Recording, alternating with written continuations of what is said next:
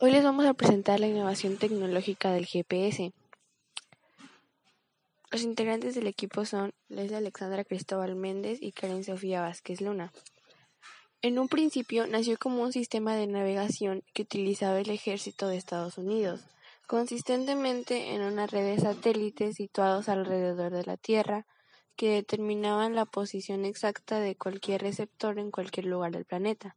Sin embargo, esta tecnología se ha medido de lleno en nuestras vidas, ya que ahora es casi un impredecible en los automóviles, aviones y barcos.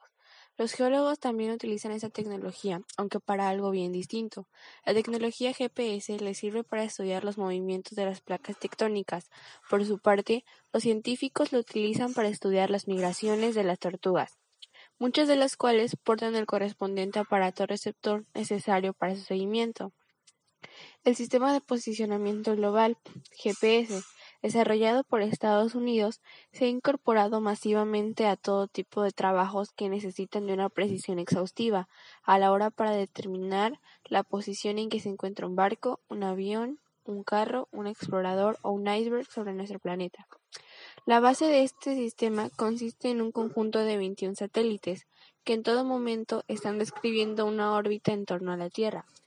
Estos satélites emiten su señal durante las 24 horas del día.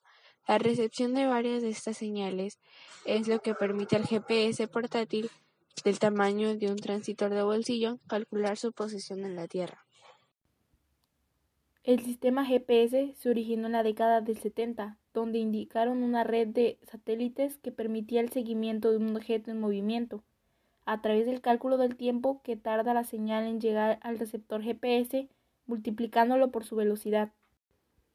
Este sistema funciona con un mínimo de cuatro satélites visibles, con un total de 24 que son parte de la constelación Navstar, que orbitan por toda la superficie del planeta, resultando así una cobertura global. Para mediados del año 1983, el sistema GPS satelital brindó su tecnología al ejército de los Estados Unidos. Como herramienta militar de gran precisión, para luego ser incorporada a sus misiles y vehículos en general. Fue cuando a comienzo del año 2000 que el sistema GPS es liberado para el uso civil en toda la superficie terrestre. Esto benefició principalmente a las empresas de transporte y telecomunicaciones, al igual que dio la oportunidad al desarrollo de científicos y los demás desarrolladores.